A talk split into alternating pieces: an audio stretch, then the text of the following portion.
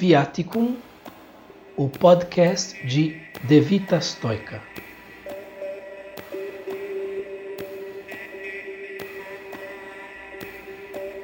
Episódio 0, ou piloto, Os Votos do Estoico, de Massimo Pigliucci.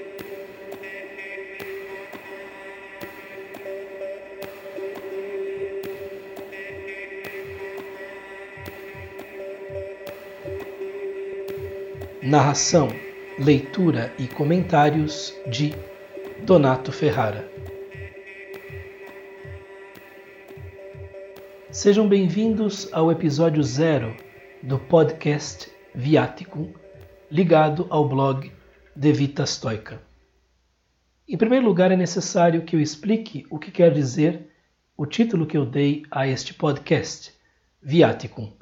Viaticum está ligado ao termo via em latim, caminho, senda, estrada, e deu origem à palavra viático em português, que é o nome que se dá ao farnel, ao conjunto de provisões e de alimentos necessários para a realização de uma longa viagem ou jornada. Os viáticos eram necessários em épocas em que não havia automóveis nem muito menos aviões, para que os viajantes pudessem se sustentar durante o seu período na estrada, nas vias, nas sendas. E a ideia deste podcast é justamente dar subsídios àqueles que se encontram nas estradas, nas sendas, nos caminhos para o trabalho, para casa, nos caminhos que se fazem enquanto estamos nos exercitando, porque eu sei que muitos gostam de ouvir podcast enquanto estão no caminho para alguma coisa. E também, é, buscando-se algo um pouco mais profundo, a ideia é justamente dar aos ouvintes eventuais deste podcast algo para que melhorem sua compreensão acerca da filosofia estoica. Muitos de vocês devem ser leitores do blog De Vita Estoica e devem estar razoavelmente familiarizados com pelo menos algumas das noções mais importantes dessa filosofia.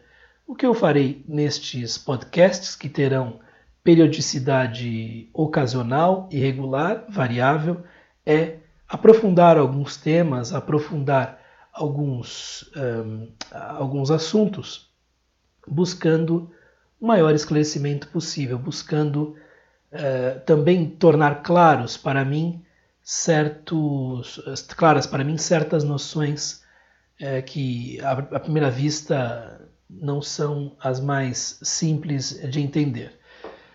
Para este primeiro episódio, eu escolhi um texto que eu já traduzi, que vem de Massimo Pigliucci, é um dos grandes proponentes do estoicismo hoje em dia, e a ideia aqui é fazer de si para si, né? fazer dentro eh, de nós mesmos um balanço daquilo que eh, somos, um balanço dos nossos próprios valores e algumas promessas alguns votos que eh, são importantes para que possamos prosseguir nessa via, nesse caminho em direção a, uma, a um aperfeiçoamento cada vez maior. Né? Cada um tem sua, o seu ritmo, cada um tem a sua cadência, cada um tem a sua história, cada um sabe de si e eh, é possível que tenha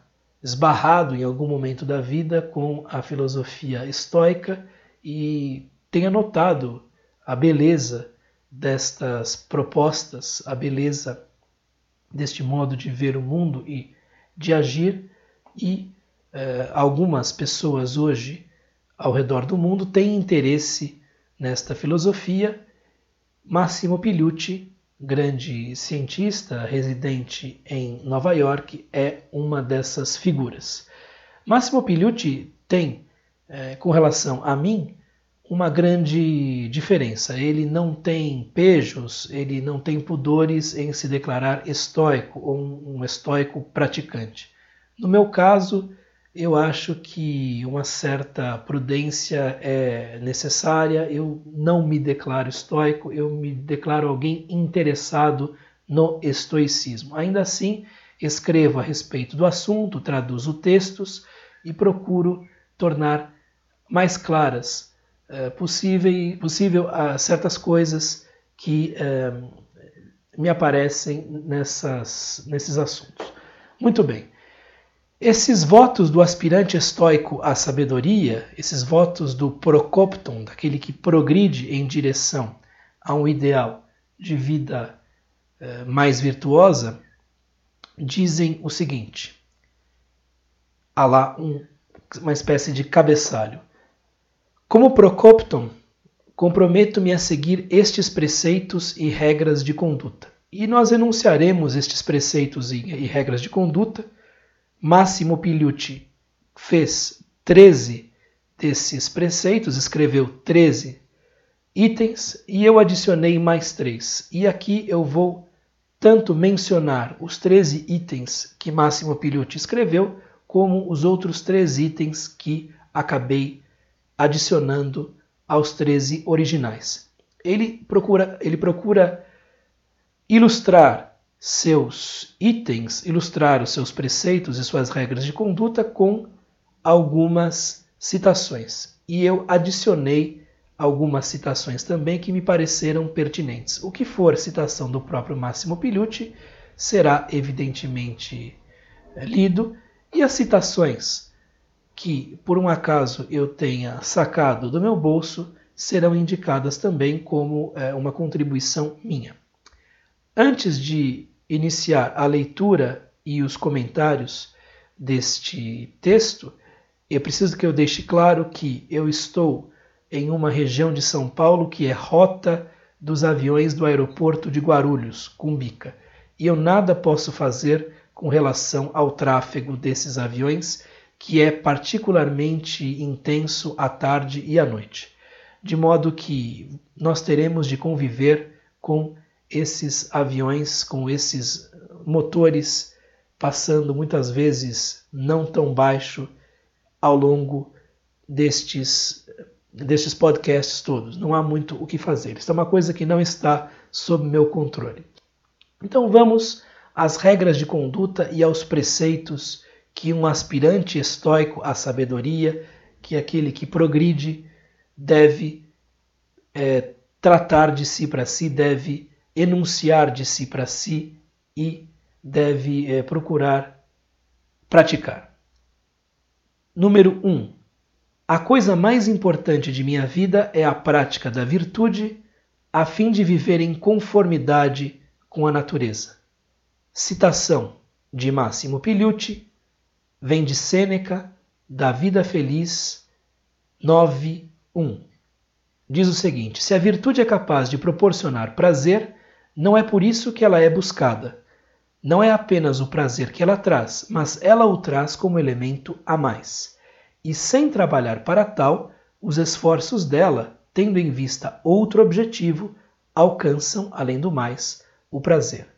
Então, esta citação deixa claro que, quando se pratica a virtude, quando se está neste caminho de aperfeiçoamento, há um prazer resultante desse das constatações ah, da nossa mudança. Né? Nós somos capazes, eh, muitas vezes, de agir com mais firmeza, com mais justiça, com mais prudência, e advém daí um certo prazer. Mas esse prazer é um elemento a mais, é algo adicional e não é ele que deve ser buscado. A virtude deve ser buscada por si mesma, ela é o seu próprio pagamento. Esse prazer que porventura pode nascer é um elemento adicional. Ele pode ser um produto daquilo que fazemos, do nosso obrar, mas não é ele que deve ser nosso objetivo. E na citação que eu resolvi colocar ao lado desta de Sêneca, que vem de Marco Aurélio, das Meditações, livro 5, capítulo 6, seção 1, fica bastante claro que o que se deve buscar é justamente a virtude em si e que quaisquer outros elementos devem ser vistos como subprodutos. Diz Marco Aurélio nas suas meditações o seguinte: Um primeiro homem, quando faz uma bondade a outrem, fica disposto também a contar com a retribuição. Um segundo não está pronto a fazê-lo, porém, em seu imo íntimo, considera o outro como um devedor e tem ciência do que fez. Um terceiro, de algum modo, não tem ciência do que fez e é semelhante à vinha que faz brotar uma penca de uvas e não busca nada mais, como se dá com o corcel que corre, o cão que fareja a presa, a abelha que produz o favo de mel. E é assim com o homem que age bem. Ele não tenta tirar benefício de tal, mas passa a outra coisa, como a vinha que dá de novo suas pencas na estação propícia. São palavras de Marco Aurélio que ilustram muito bem essa predisposição à busca pela virtude em si. Então, este terceiro homem, que é evidentemente melhor do que o primeiro e o segundo, é uma espécie de elemento da natureza, uma espécie de é, indivíduo que canaliza, por assim dizer, certas energias dadivosas da natureza e ele não quer nenhum tipo de retribuição nas boas ações que faz. Evidentemente, é algo muito difícil e eh, nós devemos buscar isso eh, procurando sempre uma correção interior cada vez maior. Então temos que ser como a abelha que produz o favo de mel, é, temos de ser como o corcel que corre, o cavalo de corrida que corre, e não como indivíduos interesseiros. Nem o prazer advindo da virtude, nem os agradecimentos ou benefícios advindos do agir bem devem ser buscados, e sim a virtude em si. É o que diz o primeiro dos votos do Procopton. Número 2, temos o seguinte: Não me sentirei desencorajado por reveses em minha prática. Na manhã seguinte, acordarei e tentarei novamente. A citação colocada por Máximo Pigliucci para esta, este item 2 é a seguinte: vem de Epicteto, do seu manual, capítulo 51, seção 2. Quando confrontado com alguma coisa dolorosa ou agradável, algo tido em alta conta ou por infame, perceba que a prova se dá agora mesmo, que diante de você estão os Jogos Olímpicos e esperar deixou de ser opção, e que depende de um único dia e de uma única ação o progresso, se ele será perdido ou mantido. O que diz esta citação de Epicteto é que você deve encarar cada momento de sua vida como algo decisivo é ali que se deve colocar em prática a virtude. É ali que as coisas sérias serão é, acontecerão, é, terão curso. Você tem que encarar isso como os Jogos Olímpicos, como a prova de sua vida. Mas, evidentemente, se você vier a falhar, no dia seguinte poderá tentar retomar aquilo que perdeu. É, como a filosofia estoica é muito difícil e em muitos casos está bastante distante de nós, é possível que nós falhemos, é possível que nós não consigamos chegar às, aos grandes ideais, né? é até algo bastante provável, que ela nos propõe. Então, por exemplo, é possível que você não consiga manter a tranquilidade que a filosofia estoica julga melhor ter, é possível que você se sinta aquém do ideal de justiça que os estoicos achavam o melhor. E quando isso acontecer, você não deve perder as esperanças, digamos assim. Você não deve se desesperar. Você deve fazer uma espécie de autoanálise ou exame de consciência e no dia seguinte tentar de novo. Entender que no dia seguinte haverá mais uma prova desses Jogos Olímpicos de que nos falava Epicteto e que ali sim as coisas sérias acontecerão. Esta é este é o item 2, esta é a declaração 2. Temos o número 3, que diz o seguinte: Darei o melhor de mim para comportar-me de modo ético, sem fazer caso da popularidade de minhas opiniões e ações. A citação colocada por Pigliucci em relação com o item 3 vem de Sêneca, da Vida Feliz, 24, e diz o seguinte: Nada farei por causa da opinião alheia, mas tudo por força da consciência.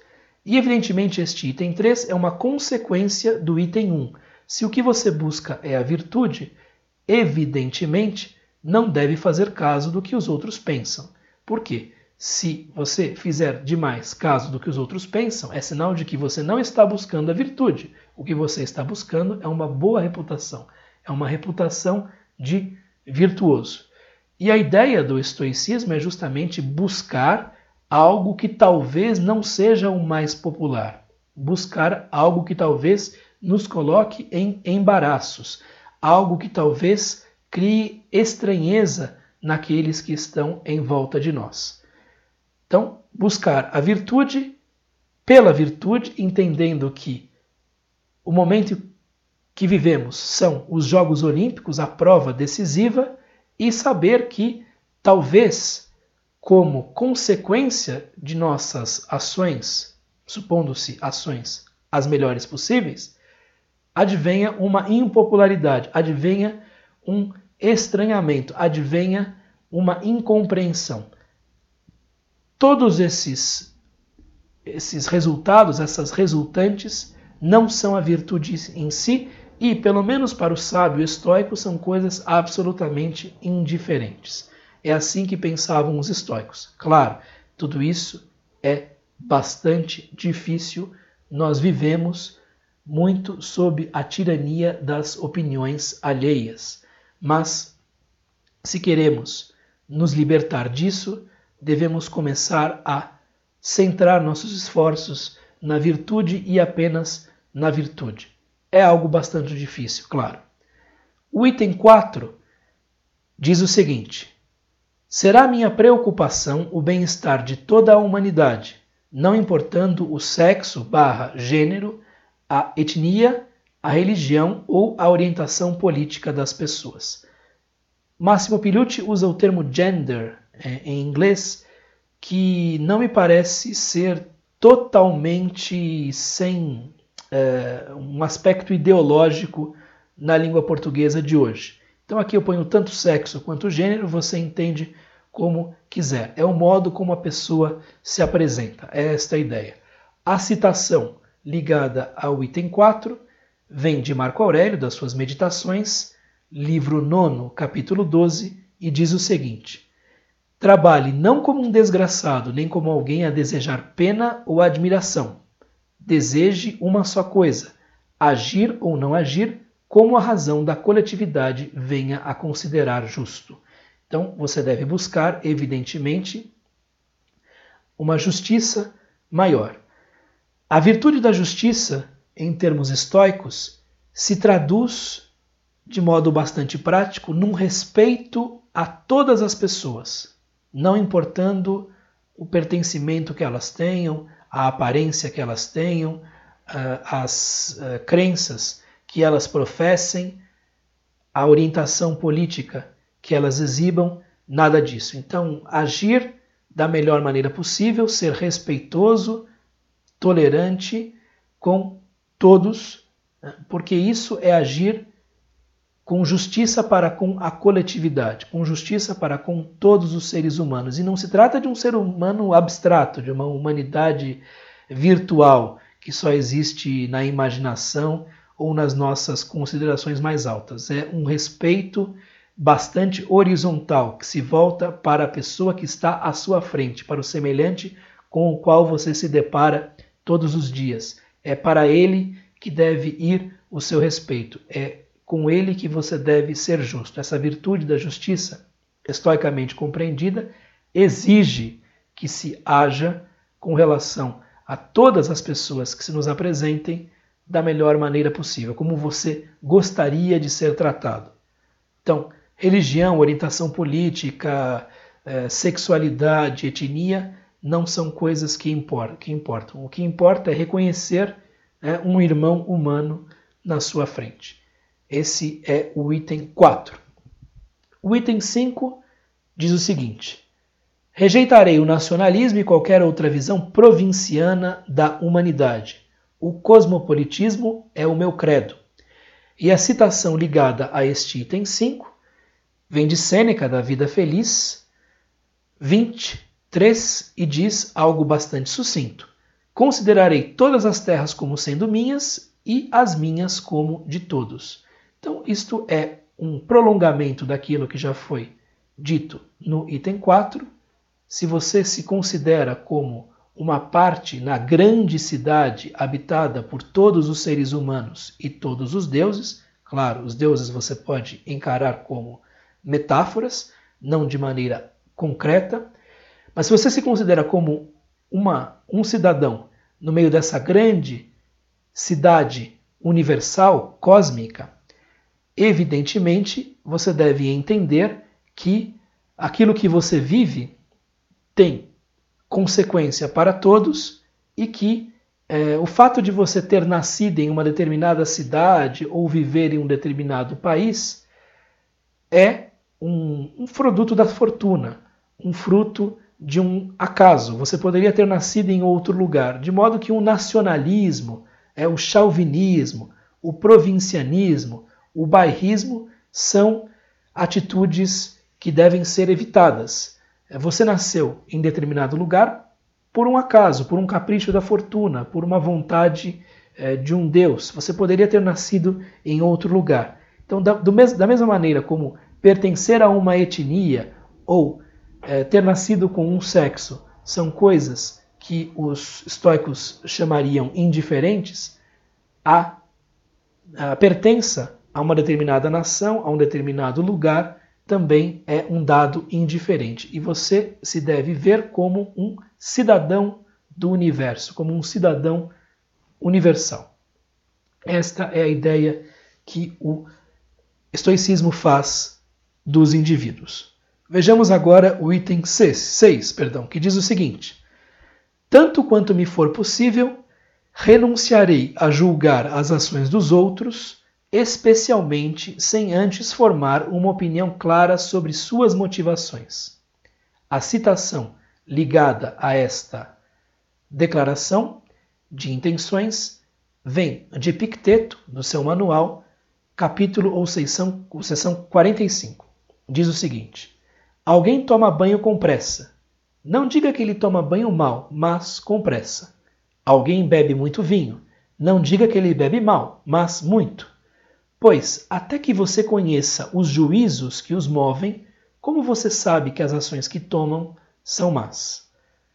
Evitar julgar os outros é bastante difícil, inclusive muitas vezes nós nos vemos em redes de maledicência e de fofocas e das quais nós não sabemos sair.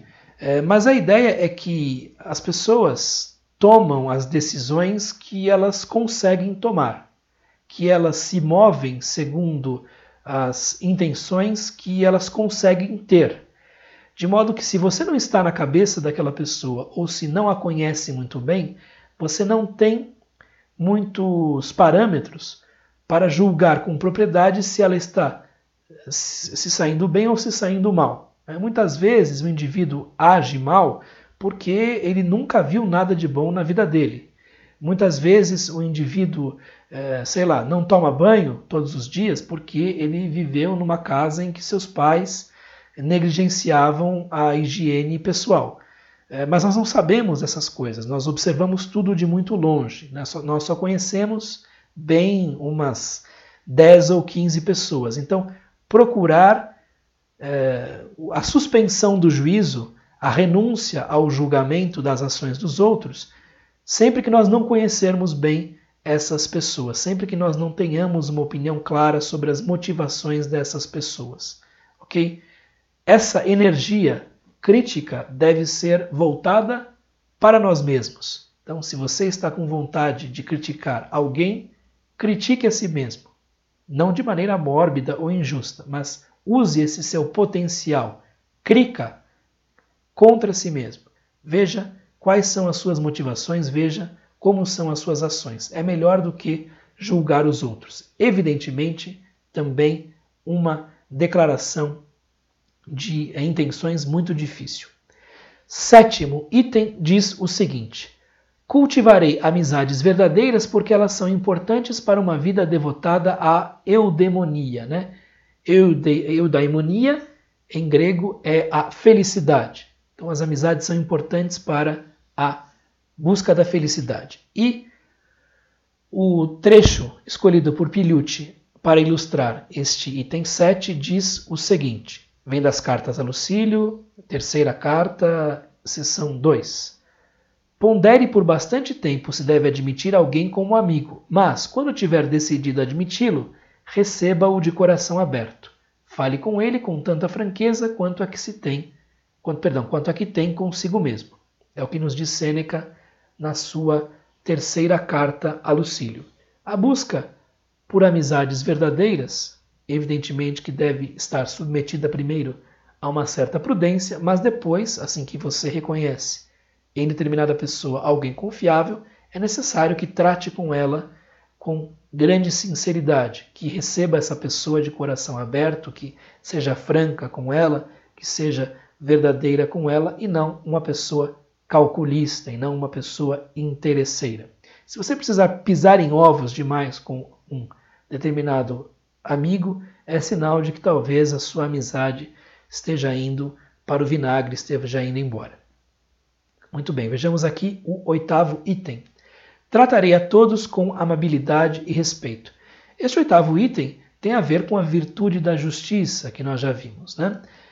A citação colocada aqui por Máximo Piliucci vem também do tratado ou diálogo de Sêneca da Vida Feliz, 25 diz o seguinte: Serei agradável com os amigos, brando e condescendente com os inimigos. Cederei aos rogos antes de ser rogado, e me adiantarei em satisfazer aos pedidos honestos. Então, ter uma disposição generosa, aberta e ser mesmo brando e condescendente com os inimigos, é, não ser duro demais com eles. Claro, sempre se defendendo, nunca deixando é, flancos para que eles possam atacar. Mas a ideia aqui é muito semelhante a algo que nós já enunciamos. A virtude da justiça exige essa, essa disposição é, generosa, respeitosa, é, mesmo branda, mesmo gentil, para com todos e antecipar-se a, a certos pedidos, a, certa, a certos rogos também pode ser uma boa política. O item 9 diz o seguinte: Farei o melhor para contribuir com a discussão sobre assuntos importantes, evitando ao mesmo tempo dar sermões nas pessoas ou tornar-me arrogante. Aqui há duas citações, uma escolhida por Piliucci, outra adicionada por mim. Vejamos a primeira citação que vem de Epicteto, do seu manual capítulo 33, sessões de 1 a 3.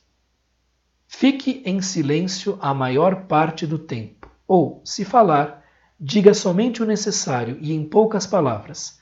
Fale, mas raramente, e se a ocasião assim o pedir, mas não fale de coisas triviais, de gladiadores, corridas de cavalo, atletas ou de comidas e bebidas, assuntos que aparecem em todo lugar.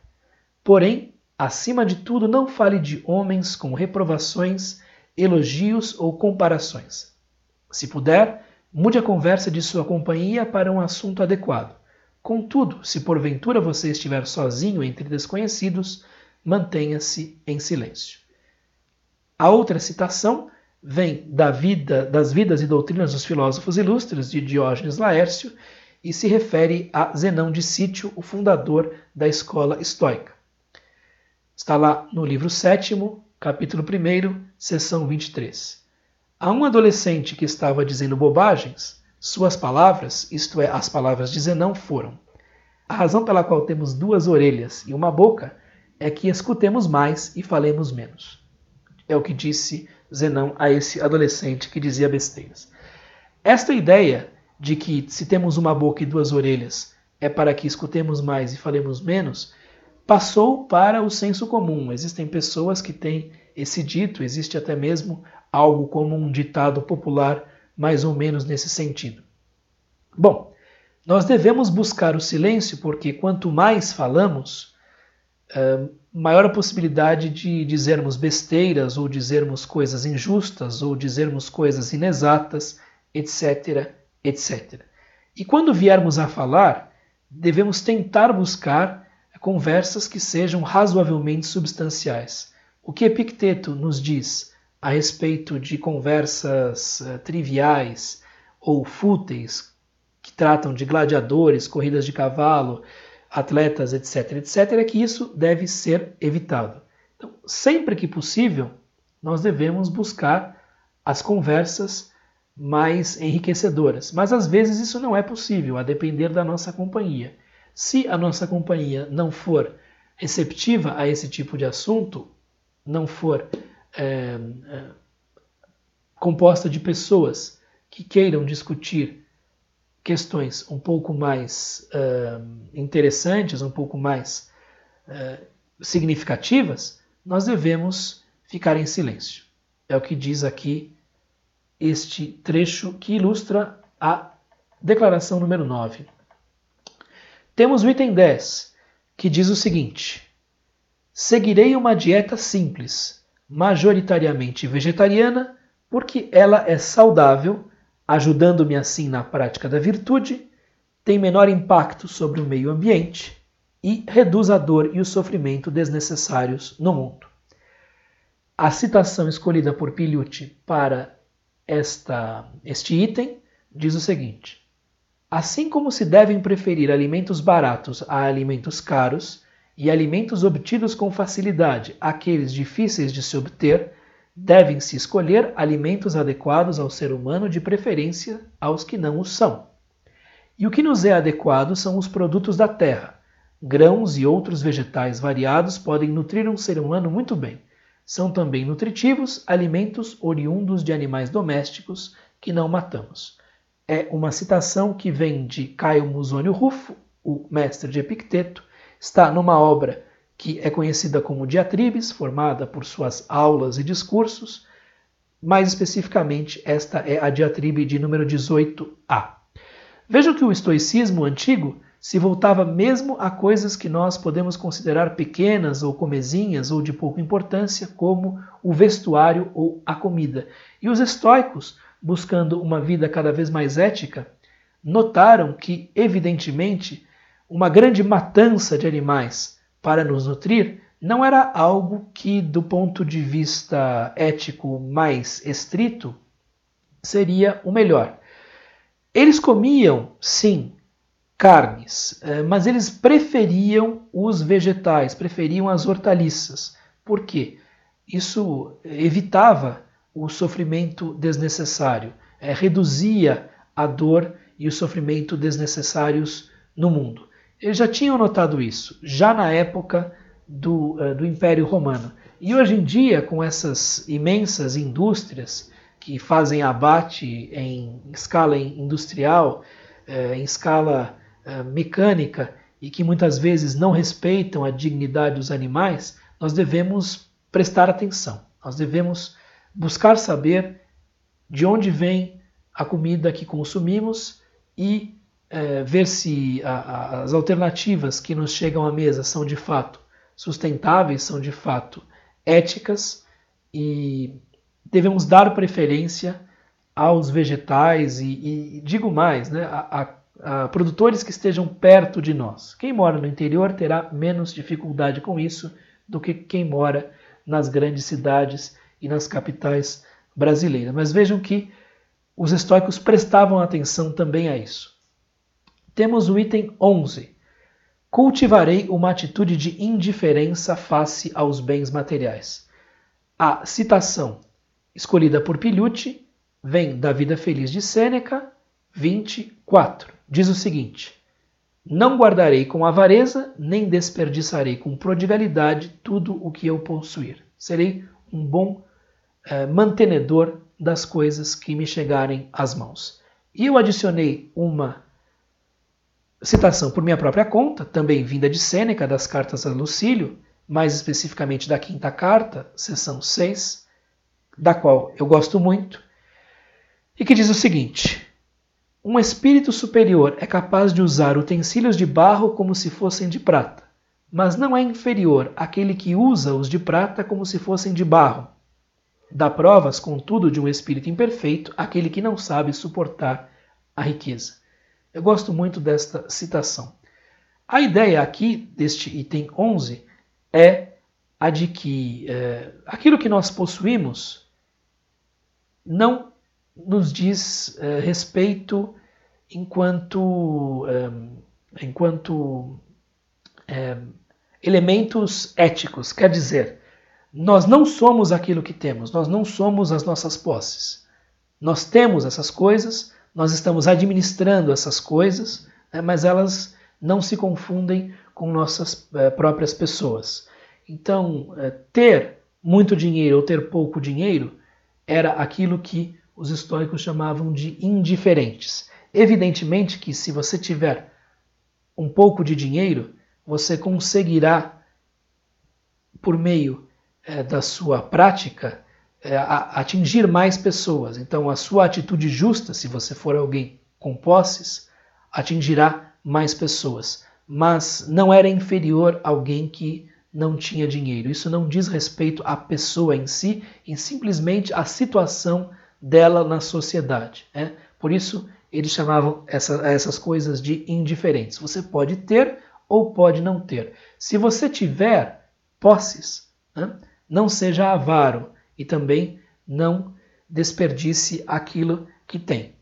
Faça uma boa administração daquilo que tem, procure agir com justiça, procure a virtude e saiba que essas coisas que estão na sua mão podem ser retiradas de você por um lance da fortuna. Então não se identifique com essas coisas. Entenda que você é uma pessoa independente das posses que o cercam. 12 diz o seguinte: Adotarei um estilo de vida razoavelmente minimalista. E a citação escolhida por Piliucci vem também de Musônio Rufo, das suas diatribes, a de número 20, dizendo o seguinte: De modo global, podemos julgar os objetos da casa, bons ou ruins, determinando o que é necessário para adquiri-los, usá-los e mantê-los em segurança. Coisas difíceis de adquirir, usar ou guardar são inferiores, coisas fáceis de adquirir, prazerosas de usar e guardadas sem problemas, são superiores.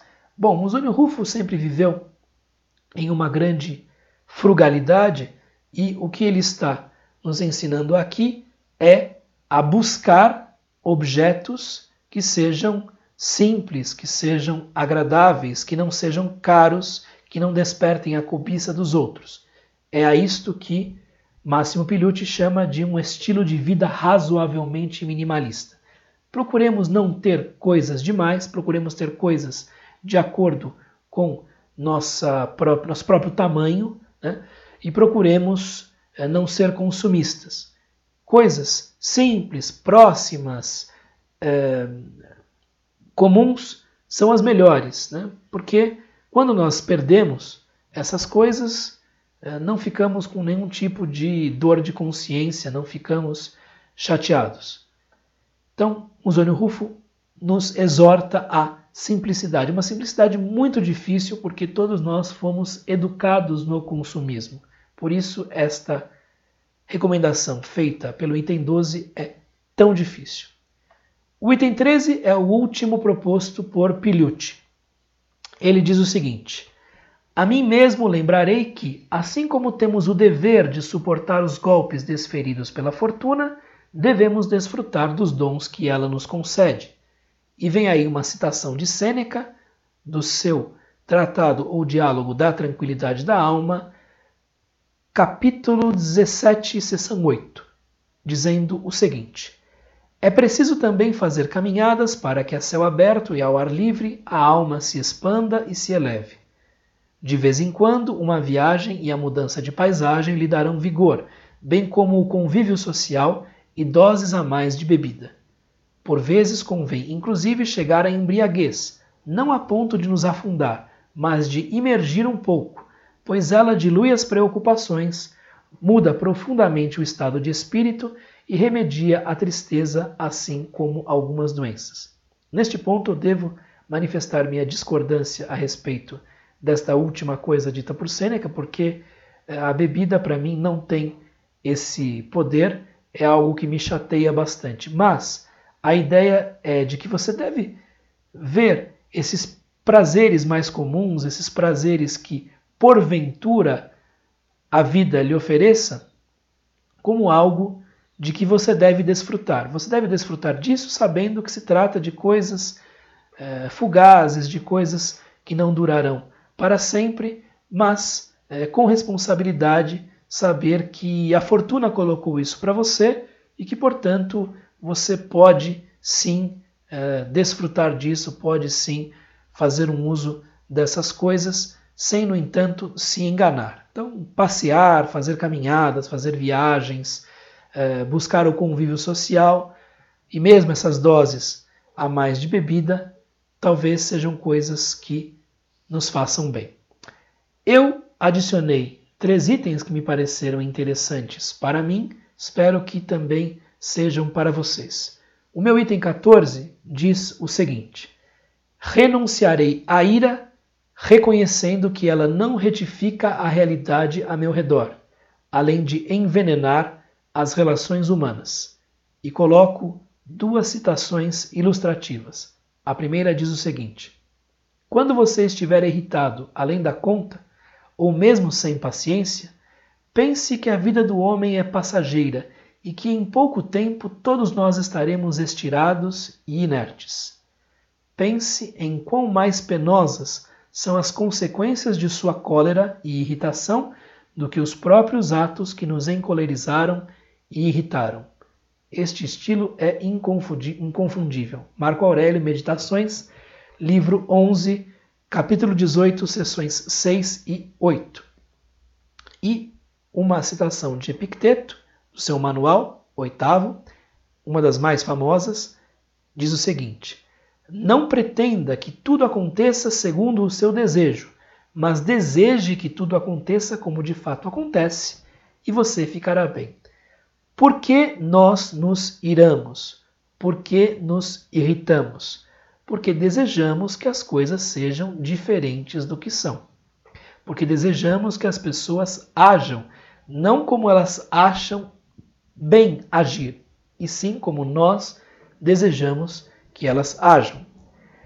Temos duas citações aqui, a primeira de Marco Aurélio, que nos chama a atenção para as consequências da ira, que são sempre piores do que a provocação em si.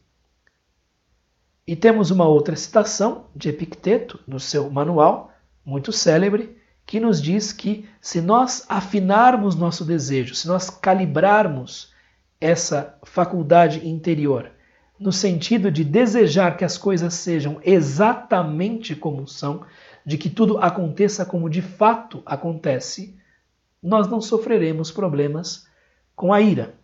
Então, tudo é questão de uma reprogramação mental, de uma reforma interior para se buscar um desejo que coincida com a realidade tal como ela é. Desejar que as coisas sejam exatamente como são. É, pensar que aquilo que nos irrita não é, é, não é pior do que nossa irritação em si. Podem ser freios poderosos na renúncia à ira.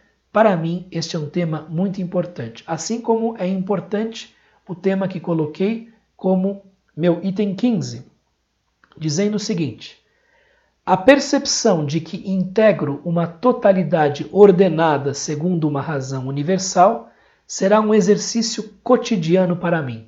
Sou uma parte consciente do cosmos.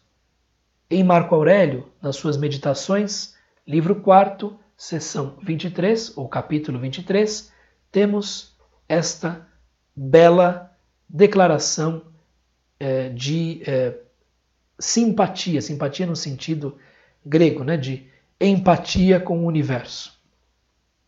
Tudo o que está em sintonia contigo, ó universo, está em sintonia comigo. Nada que esteja para ti no momento certo me é prematuro ou tardio.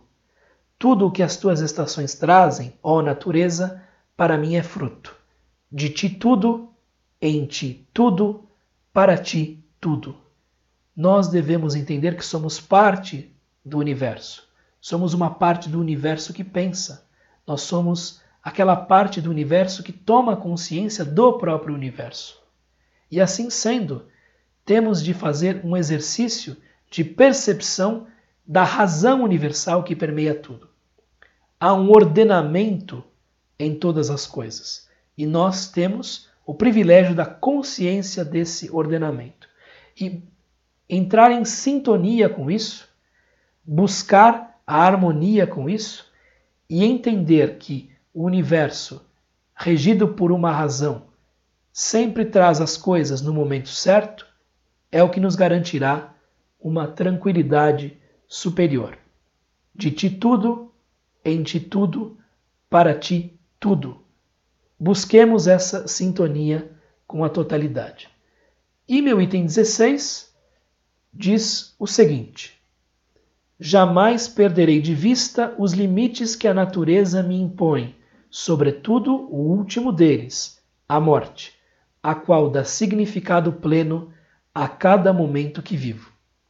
Duas citações ilustrativas. A primeira vem do Manual de Epicteto, 21, diz o seguinte: Dia após dia mantenha diante dos olhos a morte, o exílio e tudo quanto pareça terrível, mas sobretudo a morte, e então não lhe ocorrerá nenhum pensamento indigno, nem você desejará nada além da medida. E o fragmento 22 do grande mestre de Epicteto, Caio Musônio Rufo, que nos diz o seguinte: Não se vive com beleza o dia que nasce sem tomá-lo como o último. Meditar acerca da morte é muito importante para que nós tenhamos consciência clara e profunda do valor de cada momento que vivemos. Nós não entendemos o valor da vida se nós não a medimos com a morte, se nós não entendemos que ela vai terminar um dia. Vejam, por exemplo, eu faço aqui uma comparação que talvez pareça comezinha, o caso das moedas digitais, o caso dos bitcoins. Por que os bitcoins valem tanto? Porque são finitos. E da mesma maneira, para algo muito mais importante, nós devemos dizer por que a vida vale tanto? Porque ela é finita porque ela é determinada pela morte. E saber que a morte é o nosso fim é o que dá significado pleno a cada um dos momentos que, somados, constituem essa sucessão que é a vida.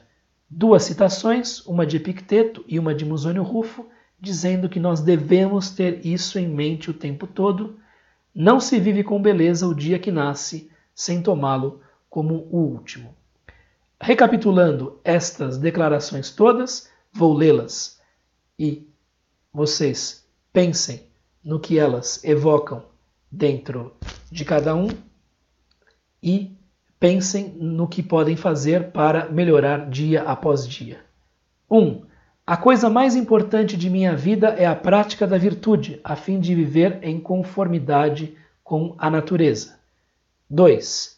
Não me sentirei desencorajado por reveses em minha prática. Na manhã seguinte, acordarei e tentarei novamente.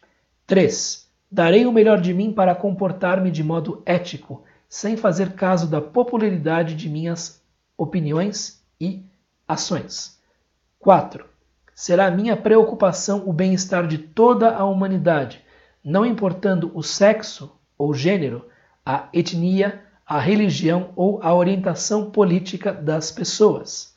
5. Rejeitarei o nacionalismo e qualquer outra visão provinciana da humanidade.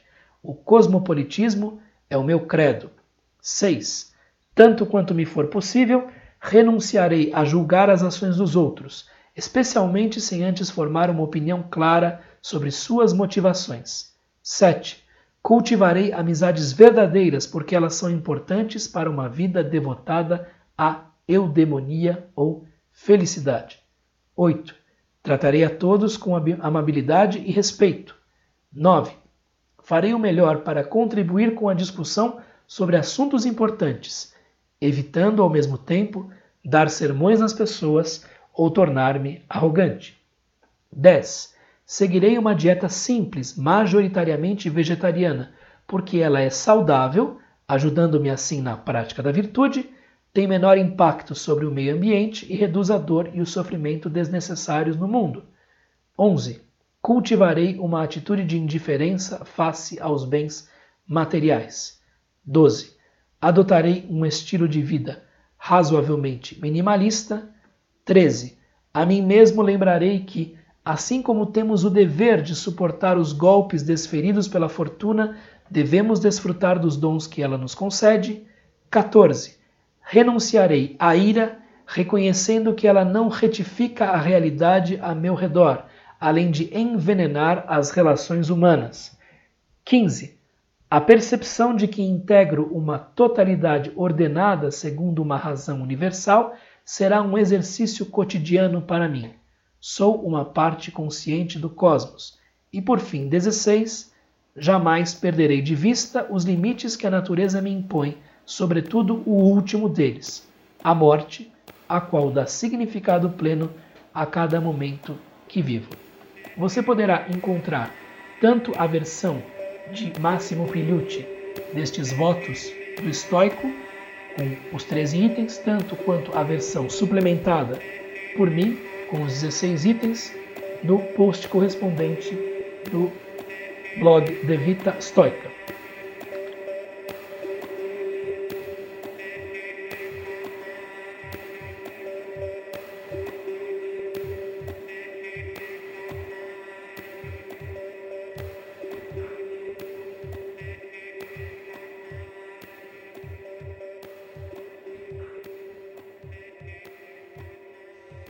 Este foi o episódio piloto de Viaticum, o podcast de De Vita Stoica. Espero que estas provisões estoicas tenham sido úteis em seu caminho. Pratique as virtudes e até a próxima.